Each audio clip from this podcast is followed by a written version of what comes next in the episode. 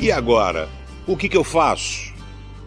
Qual caminho trilhar? Eu estou em dúvida, não sei direito qual decisão tomar.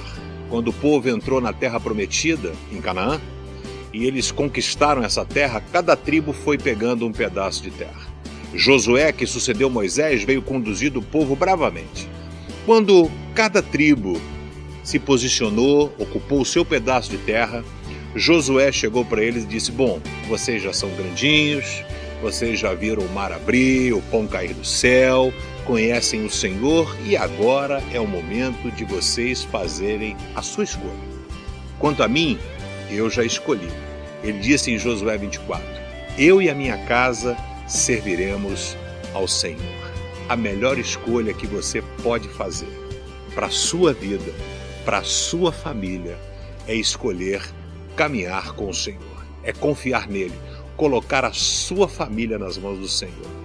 Ai, pastor, estou com problema com meu filho, problema no meu casamento. Você já experimentou fazer o que Josué fez? Eu e a minha casa serviremos ao Senhor. É o desafio para você hoje. Deus quer reconstruir, restaurar, trazer alegria à sua casa e à sua família. E isso depende do seu posicionamento e da sua escolha. Escolha ser amigo de Deus.